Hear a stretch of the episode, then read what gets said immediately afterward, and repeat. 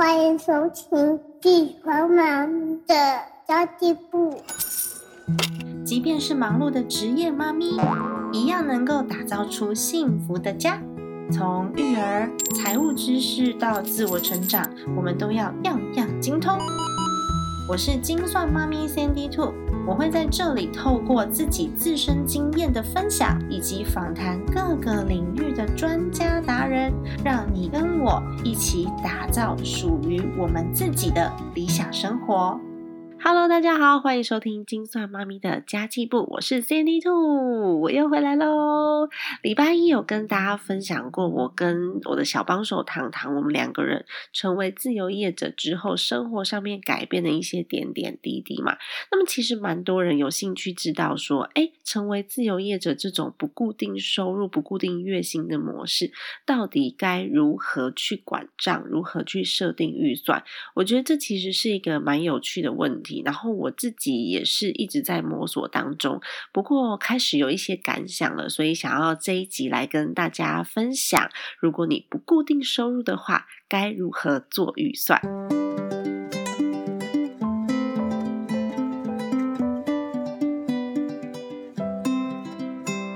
那么在分享今天的主题之前呢，来跟大家聊聊我最近开的 podcast 的课程。我一开始会开这个课程呢，是因为我有一位布洛克的朋友跟我蛮熟的，叫反反猫，他的他的那个 Facebook 名称叫反反猫诶幸福旅行台。然后他很有趣哦，他不断的在我身边围绕着我说：“我想要开 podcast，你可以开课吗？你可以开课吗？”然后他告诉我说，他们的布洛克的需求呢，是一整。整天课程可以从产品定位，一直到如何剪辑，然后到如何上传，一次完成的这种课程。我想说，哦，好哦，反正就揪一揪嘛，那五个人就来上课了。没想到他们。布洛克的力量真的是非常的厉害。经过他们的推广之后呢，现在课程一堂、两堂、三堂、四堂这样子开下去，我现在总共有三十几个 Pocket 的学员，天呐，Amazing！当然不是每个人都最后都有上线的，目前真正上线的频道好像只有四个而已。但是没关系，我觉得持续努力当中啊，我就是培养很多的。竞争者来跟我抢排行榜，其实我每次都跟大家讲说，欢迎大家来跟我抢排行榜，因为如果说越来越多人进入这个市场，即便我被挤下了排行榜，那代表说这个市场的收听人次是在上升的。我只要收听率上升，人次上升，我觉得那是非常非常好的事情，就代表这个市场的使用者习惯被养成了嘛，市场规模变大了。所以呢，我觉得我不会介意这件事，当然也蛮有趣的。我的上一堂课程有一个学员哦，说是学员，但是呢，他其实是业界非常非常知名的企业内训的老师，就是林家泰老师。他在企业内训界在教谈判，已经教了二十几年了，然后也是非常知名的一位企业讲师。我那时候在学员名单里面看到老师的时候，我也吓一跳，我想说，嗯，是同一个人嘛？没想到来居然是同一个人，而且他完完整整。把六个小时课程，其实后来到七个小时，是因为大家问问题很热烈，所以大概七个小时左右。然后他完完整整的把课上完之后，他跑来跟我讲说：“呃，我的课程在教品牌定位的时候，他觉得非常清晰易懂。通常在教中小企业品牌定位，有可能我的第一堂课第一节这个议题大家就会卡关了，可是我居然可以把它讲的这么简单，而且让大家做。”他觉得光是我讲品牌定位、自我定位就可以开。一堂公开课，我说天呐，嘉泰老师给我这么高的评价，我实在是就是很开心，很开心啦。因为毕竟是业界知名的讲师嘛。然后一开始我也没有要定位我自己成为讲师。那课程这样持续开下去，我也觉得蛮好的，是因为六十六张简报都已经做了，花了这么多时间。然后大家如果有这样子的需求的话，你们只要有五个人以上，然后我就愿意去授课，五个人以上就可以喽。因为我觉得。小班制的效果其实比较好，就是大班制虽然可以收比较多学费，但是我觉得没有必要，那个效果不太好。如果你可以一对一，那当然是最好啊。但是因为一对一我缴不起场地费，而且讲师会有我跟糖糖两个人，为什么是两个人的组合？这也蛮多人问的，为什么钱不自己赚，你要分别人呢？第一是因为我一开始就是想要开给我朋友的课，所以我其实没有以赚钱为目的。然后我们两个编列的课程其实内容还蛮丰富的，是因为我自己是。业主出身的，我做过品牌，就是我开过公司，然后我知道业业主需要什么。然后糖糖呢，他是 in house 的行销主管，所以他在内控上面，就是数据上面的监测比较强。我就觉得，哎，那我们两个配搭起来蛮好的。就目前为止，有一些中小企业的品牌主来跟我们上课，他们也都蛮有获得的。我觉得这还蛮好，这是我最近的心得感想啦。反正现在就是有人自己自主了团体，我们就去上课，或者是有一些教室，然后他想要尝试开这样子的课程，然后请我们去招生开那种公开课，我们也都接受。反正就像刚刚讲的，六十六张简报 做都做完了，可以多讲几次。然后有人有需求的话，它也是一个主动收入。的有可能的渠道哦。好的，那么我开课的心得就讲到这里啦。现在呢，我们要进入今天的主题了。如果你变成自由业者，这种不固定的收入模式，该如何做预算呢？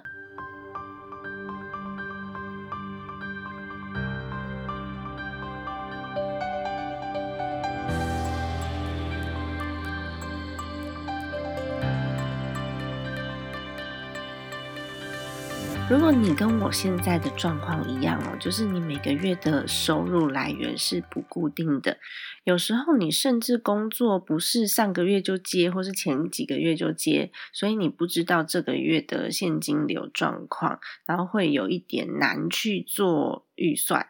但是我觉得，如果我们的现金流状况越不稳定，我们越要 stick on 那个 budget，就是越要贴近我们应该。呃，花费的这个金额会更安全哦，因为你预算做好之后啊，你就知道说我这个月要赚多少钱，就刚刚好不会亏损了。这就是一个做公司的概念。那么我现在也把我自己。赚进来的这些钱啊，都当做一个小公司的营运来做，所以我有自己公司的专属账户，可以这样子讲，因为他每个月进来的金流不一样嘛，所以他有一个专属的账户，而且我开始有了花费。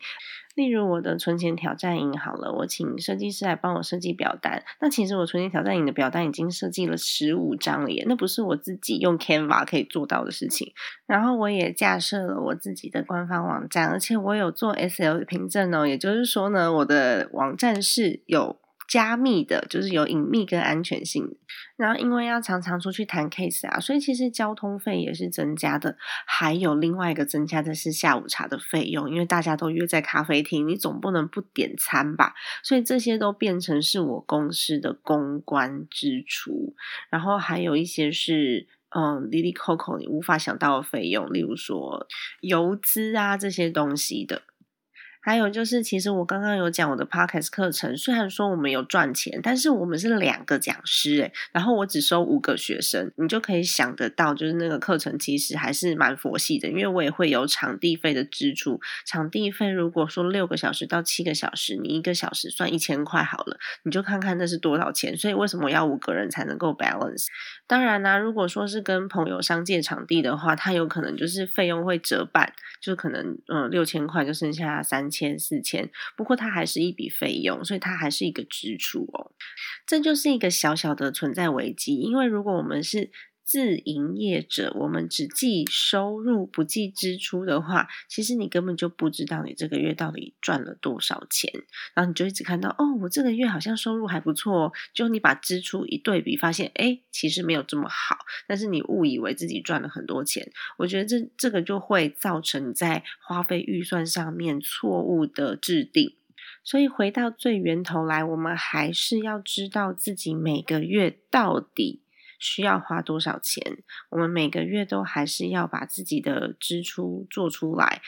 嗯，第一步当然就是记账啊，知道我们每个月的呃收入跟支出到底是多少，收入也要记，支出也要记，而且要分开记。所谓的分开记是公司的归公司的，就是我收入的归收入的，然后家庭的归家庭的，我们分开来记。然后再来是你把每个月你固定的开支全部都先算出来。固定的开支就是不可能省的钱，全部都要算出来，然后设定预算，就跟我们之前在做家庭是一样的事情，要设定一些支出的预算表。然后呢，在公司账户的这个账目里面，你要把自己的薪水算进去哦。也就是说，假设我一个月要三万块好了，你就要把这三万块算进公司的。支出里面，然后算出你这间公司要做多少才能够 break even。就是要做多少才能损益平衡？因为刚刚讲了吧，成为自营业者之后呢，我还会有一些的支出，所以我如果一个月我得要花三万块，好，然后我外面请设计师可能要花个一万五，那这样就是四万五喽。那我如果每个月租用网站，我现在随便举例哦，因为我网站是年年缴的啦，那我如果每个月租用网站是五百块，那这样子就是再加上去嘛，你就会知道我。每个月要多少才能 balance？为什么要把自己的薪水放进去呢？那是因为它是你固定的生活费，你必须要赚到这么多才能够维持现在的生活。所以我们要算出公司的损益平衡，就要把自己的薪水给加进去。如果你连损益平衡点都达不到的话，这个数字是负的，那就会非常的可怕，就代表说我们赚进来的收入根本就不够我们的支出。如果你真正把它当成一个项目或一个公司做的话，你可能就跟我一样，可以有一个账户，然后那个账户会有一个启动基金，你可以把它放三个月的启动基金在里面，或是把它放个，如果你对自己接案能力很有信心的话，你可以放一个月在里面。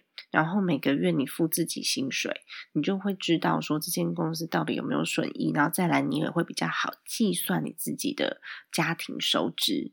那当你接案的能力越来越稳定的时候，你就可以开始涨自己的薪水了。这就是完完全全把你接案，就是公司这边的收入，哦，你不成立公司也没关系，反正它就是一个独立的银行账户，我称它为公司，把这边的收入跟家庭收入完全做一个分割。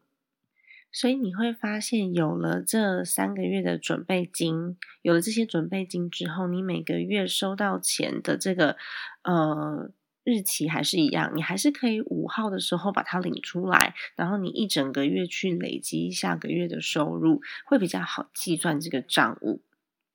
像这个公司的收入啊。也会有一个固定的账户嘛，我刚刚有讲，所以呢，它的固定支出也要把它计算出来，然后还有它的不固定支出也要把它计算出来。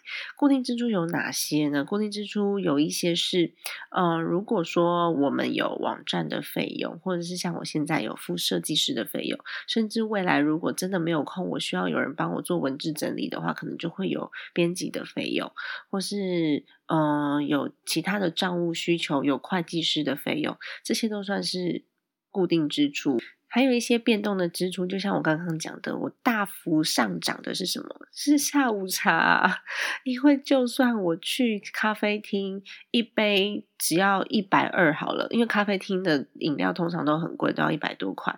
我总不可能厂商约在那，我跟他说不行吧？但是我自己会控制这个支出，是我如果是自己约的，我就会约比较平价的，可能是路易莎、麦当劳啊，或是伽马这种。那如果是对方约的，那可能就控制不下来。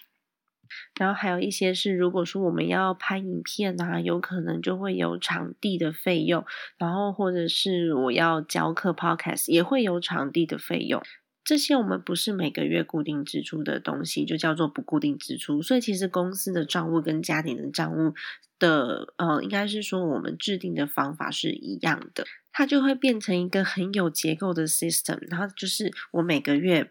呃，啪啪啪，可能三十天，然后有十几天会有钱进来，然后就进到这个固定的银行账户里面，然后呢，我再用一天的时间拨款，例如说五号，然后拨款我的薪水进到我的家庭账户里面。这样子，你就会知道我公司，也就是我这个自营业者的实际营运到底是正的还是负的，千万不要混在一起算，因为混在一起算非常的危险，是有可能你会误会你的家庭支出是你的公司支出，你的公司支出是你的家庭支出，然后这个账会非常的难记。然后还有一点，我觉得也蛮好用的，就是我最近开始设置我的每周的预算。为什么要设置每周的预算？因为我想要去控制我每周的支出。因为刚刚有讲嘛，现在有可能很多的是交通的费用，例如说我上去高雄讲课，就会有交通费跟住宿费。那其实它的获利是比较薄的。那你大概就可以计算一下，哦，下个礼拜会发生什么事，然后有可能会花到多少钱，你就可以事先去规划。再来是我们之前的收入是不需要记账的，对吧？因为我们之前的收入就是每个月公司发下来这些薪水，如果说在公司工作的话，都是公司发下来的薪水，就是我们的收入喽。那么现在呢，因为收入是不稳定的，然后是不一定从几号进来的，所以我们就必须要有一张表单。这个表单呢，就是要记录你这些。非经常性的收入，你才会知道你的收入结构到底是长怎么样。那我现在呢，就有几种收入结构啊，像我有在卖二手的虾皮嘛，然后还有我还有接一些广告，然后我还有讲座，我还有开课程，然后我还有一些嗯演讲，然后类似这种。一样一样去记录，你就会很清楚的知道说你大部分的收入结构长什么样子。这个很重要哦，因为收入结构跟我们未来的策略是很有关联的。就像我现在为什么我愿意 podcast 还是讲，因为它其实就是我收入结构的其中一环。那虽然说我没有期待它获利非常高，但是对我来说，它对我的那是每个月的收入 income 来说是。是有帮助的。那么呢，还有我在做一个妈咪财务长的计划嘛？这个计划究竟可以给我带来多少收入呢？那这也是我可以做计算的。当然，我有我曾经有讲过，有一些事情我做了就是想要赚钱的。例如说，我接顾问案，我就是想要赚钱的，我就会把它做的相当的仔细跟完整。那有一些。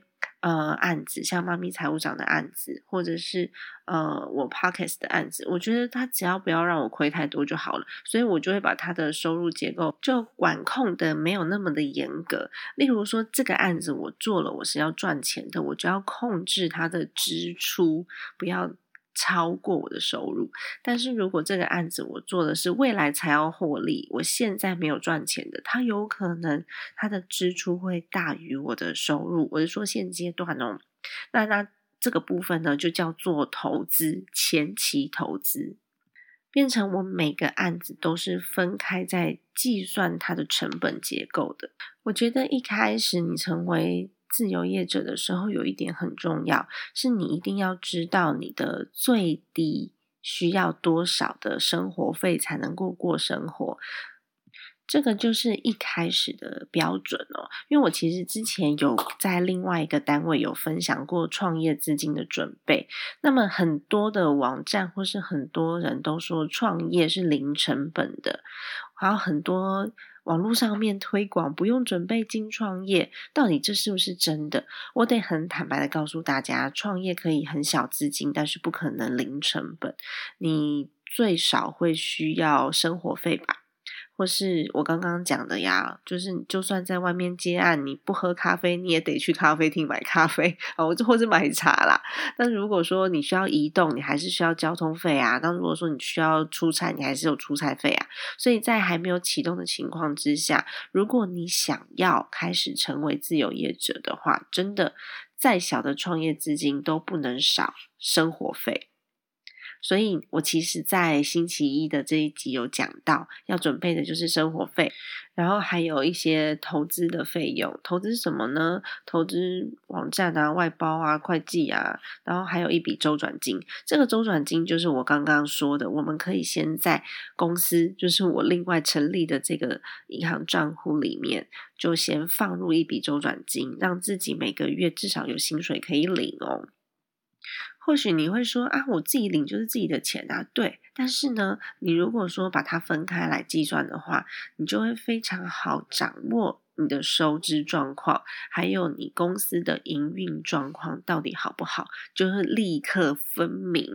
但如果你没有先放入一笔周转金，就是有多少领多少，甚至有一些就汇入你的个人账户了，那么它会发生的问题就是你的账目非常的难做计算。所以其实我自己的呃。Income 就是我收入的这个账户，现在我也是固定的去使同一间银行，然后我也办那间银行的信用卡去刷我所有跟公司相关的支出。我现在改用台北富邦，原因是因为台北富邦的就是通用性比较高，然后就可以省很多人家汇款给我的手续费，所以我现在收入账户就是台北富邦，然后我刷卡我就是刷他的。也就是说，我如果有出差费啊，有场地费啊，有什么的，我全部都是用这张卡片，然后用这个账户来做支出，到最后的余额去计算，再扣掉我原先准备的周转金，就是我这个月的获利了。你要把自己的薪水算到这个 break even 里面，算到这个损益平衡里面。然后也有朋友问我说：“哎，那我如果说我的规模已经到一个程度了，我要不要来跟朋友合伙啊？因为这样好像大家可以各自就是出比较少的钱。但是我觉得合伙这件事情呢，就跟结婚一样，我们要思考几个问题，就是一开始我们创业的理念跟初衷是不是相同的？